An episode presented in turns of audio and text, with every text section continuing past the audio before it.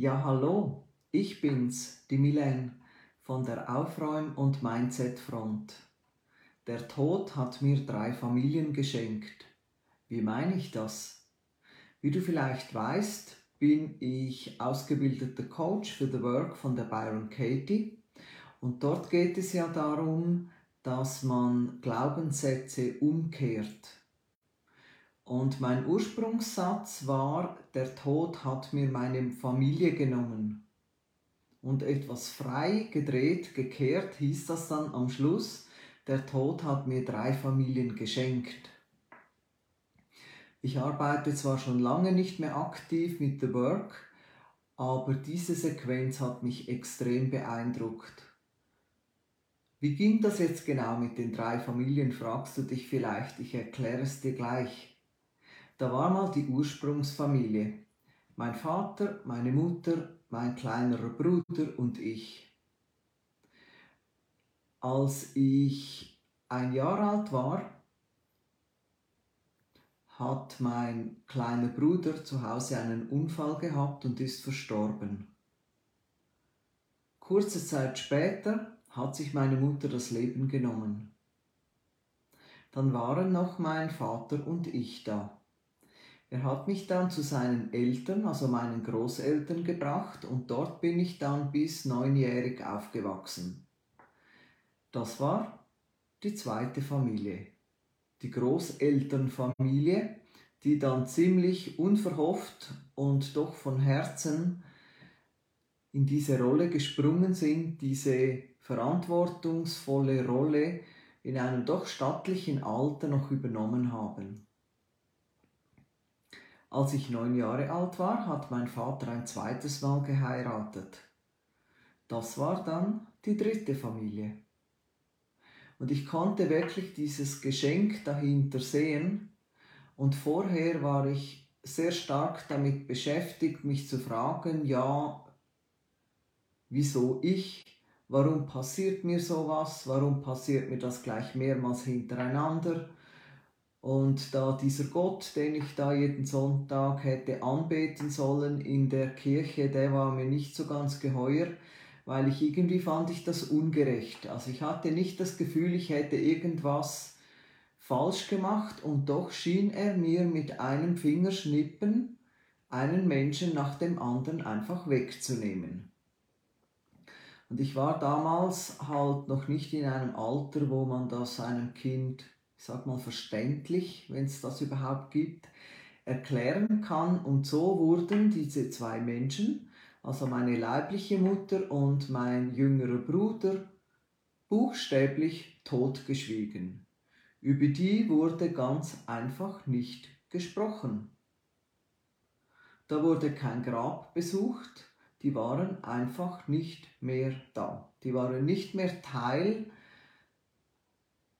des Lebens oder eines Teils des Lebens, ja, als ob es sie nie gegeben hätte. Und als ich dann die wirkliche Geschichte erfuhr, da war ich dann noch mehr wütend, weil ich gedacht habe, ja, was hat man mir denn da erzählt, irgendwas, sie sei krank gewesen oder so. Also jedenfalls nicht die Wahrheit. Und ich war dann auch wütend auf meine Mutter, weil ich gedacht habe, ja, so ein Schlamassel, oder? Da lässt sie uns da einfach sitzen. Ich habe dann auch mal eine Familienaufstellung gemacht. Da hatte ich die Gelegenheit, das war auch sehr beeindruckend, äh, in Form eines Stellvertreters mit meiner leiblichen Mutter zu sprechen und ihr das noch zu sagen, was ich ihr hätte sagen wollen oder was ich sie fragen wollte. Das hat aber alles nichts daran geändert, dass scheinbar immer noch irgendwas aus dieser Zeit an mir hängen blieb.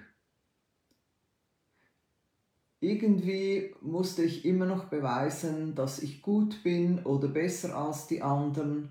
Ich hatte sogar mal diesen Satz von, ich bin es nicht wert, dass man für mich am Leben bleibt.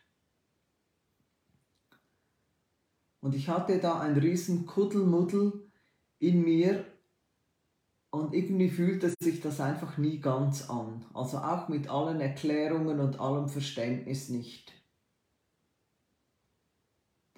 Und ich habe dann etwas angewendet, was auch, wie so vieles, was ich selber anwende und vermittle, auf der Lehre von Neville Goddard basiert. Er wird auch die Basis sein für meine Advents-Challenge, die ich mache, die ich vorher nochmal gepostet habe. Ich habe die Situation revidiert. Ich habe sie mental revidiert. Du kannst alles, was dir in der Vergangenheit passiert ist, mental ungeschehen machen. Das bedeutet jetzt nicht, äh, dass da die Tür aufgeht in meinem Büro und meine leibliche Mutter kommt herein. Also wer weiß, aber eher nicht, sag ich mal. Äh, das ist auch nicht der gewünschte Effekt. Der gewünschte Effekt ist, dass das was damals passiert ist oder etwas, was jemand zu mir gesagt hat in dem Zusammenhang. Einfach das, an das ich mich noch erinnere, von dem ich glaube, dass seit dem Moment nichts mehr so war, wie es vorher war. Das ist wie wenn du einen Ferienfilm drehst. Und dann ist er meistens ja viel zu lang. Und wenn du da Leute einlässt und du willst nicht, dass die irgendwie nach zwei Stunden wegschnarchen auf deinem Sofa oder völlig gelangweilt unter irgendeinem Vorwand vorher verschwinden, dann wirst du den Film etwas kürzen. Da wird es Passagen haben, die haben Überlängen. Und dann nimmst du dir ein Schneideprogramm und schneidest das Zeug raus. Das ist vielleicht lustig für die, die dabei waren, aber wenn jemand einfach sagt, ach ja, schön Ferienfilm, ja, da habe ich Lust, das schaue ich mir an, ähm, dann ist die Aufmerksamkeitsspanne nicht so lang. Weißt du vielleicht aus Erfahrung. Und da es ja im Bewusstsein weder eine Vergangenheit noch eine Zukunft gibt, es gibt nur jetzt, diesen Moment kannst du jetzt hingehen und aus diesem Film zum Beispiel etwas herausschneiden. Du kannst, auch wenn du etwas in Erinnerung hast, wo dir jetzt jemand, äh, du hast jemanden getroffen und ihr habt ein schönes Gespräch und plötzlich fällt diese Bemerkung. Du kannst einfach mental den Text kürzen oder ein neues Ende anhängen. Du kannst machen, was immer du möchtest. Und das ist ein Tool, die einen finden es total genial, die anderen spooky, die dritten fürchten sich. Aber weißt du, nachdem du dir ja eh alles selber kreiert hast, was da um dich herum passiert und in dir drin, kannst du auch alles umschreiben. Also wie ein Drehbuchautor, der einfach sagt, nö, also diese Passage, die passt ja irgendwie gar nicht rein, die nehmen wir raus. Und wenn alles immer im Jetzt passiert, weil es nichts anderes als diesen Augenblick genau jetzt gibt, dann kannst du dir vielleicht vorstellen, dass wenn du das revidierst, wenn du das mental veränderst, dann hat das Auswirkungen auf das, was du Zukunft nennst. Weil das, was, jetzt, was ich vorher beschrieben habe, das ist ja vor irgendwie 55,5. Oh Gott, bin ich schon so alt? Ja, okay. 55,5 Jahren passiert. Und es hat so lange nachgewirkt.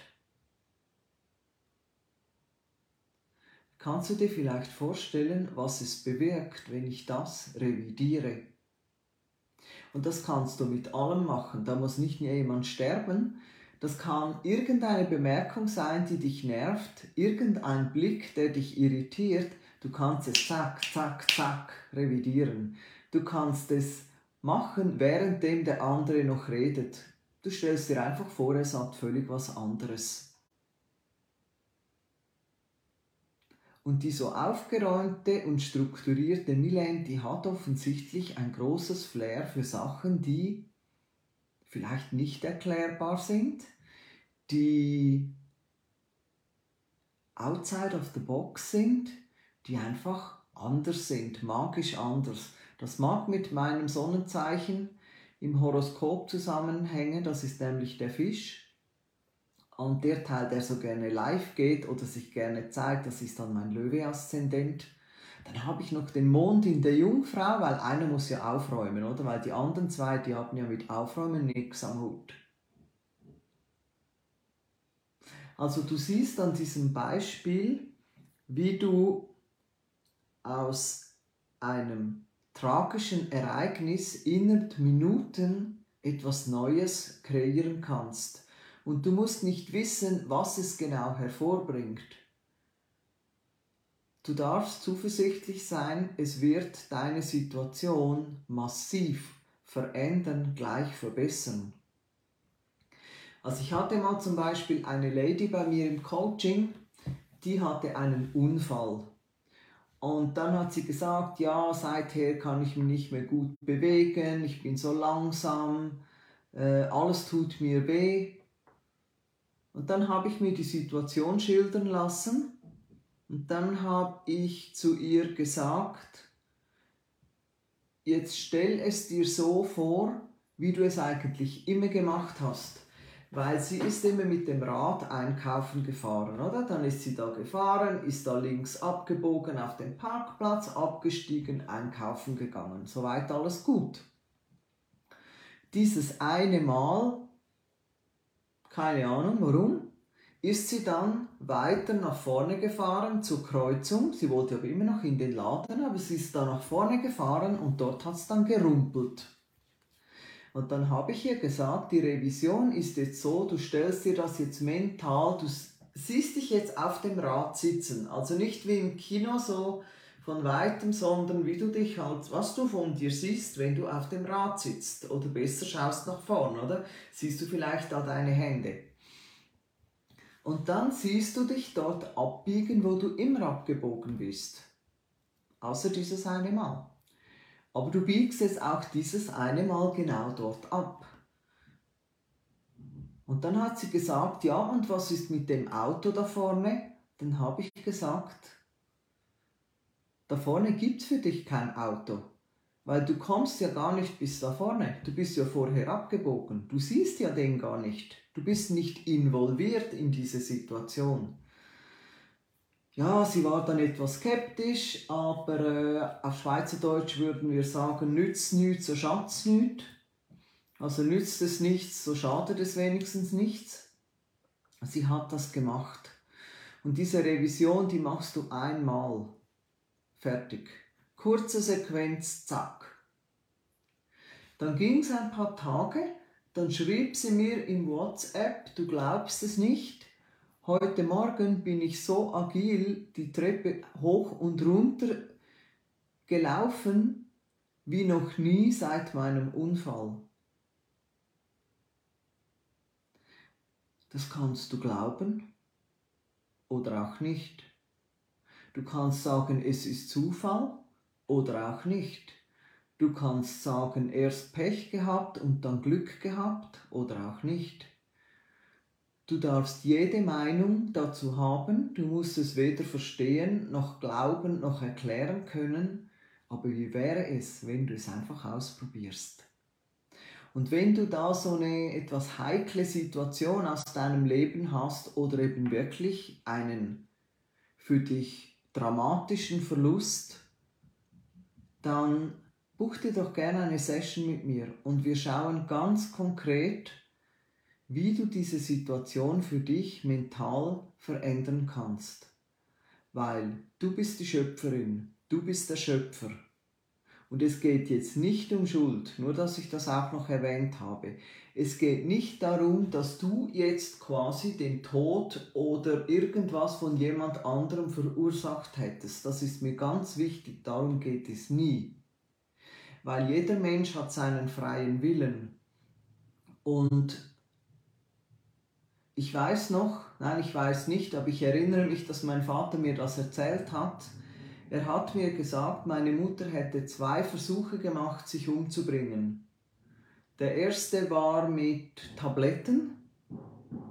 da hat er sie erwischt, rechtzeitig. Und damals gab es noch nicht so äh, Care-Teams und so engmaschige Begleitungen wie heute. Damals wärst du einfach in der Klapse gelandet, in der Psychiatrie, um es etwas netter oder neutraler auszudrücken. Und der Hausarzt hatte meinem Vater empfohlen, meine Mutter in die Klinik einzuliefern, um sie quasi vor sich selber zu beschützen. Und mein Vater hat mir dann mal erzählt, das ist noch gar nicht so lange her, das war kurz nach dem Tod meiner Stiefmutter im 2000, Anfang 2016, also seiner zweiten Frau. Da hat er mir gesagt, sie hat mich auf den Knien angefleht, sie nicht in die Klinik zu bringen und sie hat mir versprochen, bei alles, allem, was ihr heilig ist, am Leben zu bleiben. Und dann ist mein Vater nach ein paar Wochen, sage ich jetzt mal geschätzt, das erste Mal wieder abends aus dem Haus gegangen. Er ist mit seinen Kollegen etwas trinken gegangen und er ist nach Hause gekommen. Meine Mutter lag auf dem Bett, blutüberströmt und dann hat er gesagt, das Erste, was er gemacht hätte, sei, er sei in mein Zimmer gegangen, um zu schauen, ob sie mich auf ihre Reise mitgenommen hätte. Und ich schlief da ganz friedlich, als ob nichts wäre. Und er hat, sie hat noch gelebt. Er hat dann einen, äh, den Notarzt gerufen, logischerweise. Und ich habe mich damals fast nicht getraut zu fragen, aber er hat es mir dann selber gesagt. Er hat gesagt, sie hätte ein Putzmittel getrunken. Und sie hätte wirklich ganz schlimme Verätzungen gehabt und wahrscheinlich also abartige Schmerzen. Ja, jedenfalls kam sie äh, in den Spital und ist dann ein paar Tage später gestorben.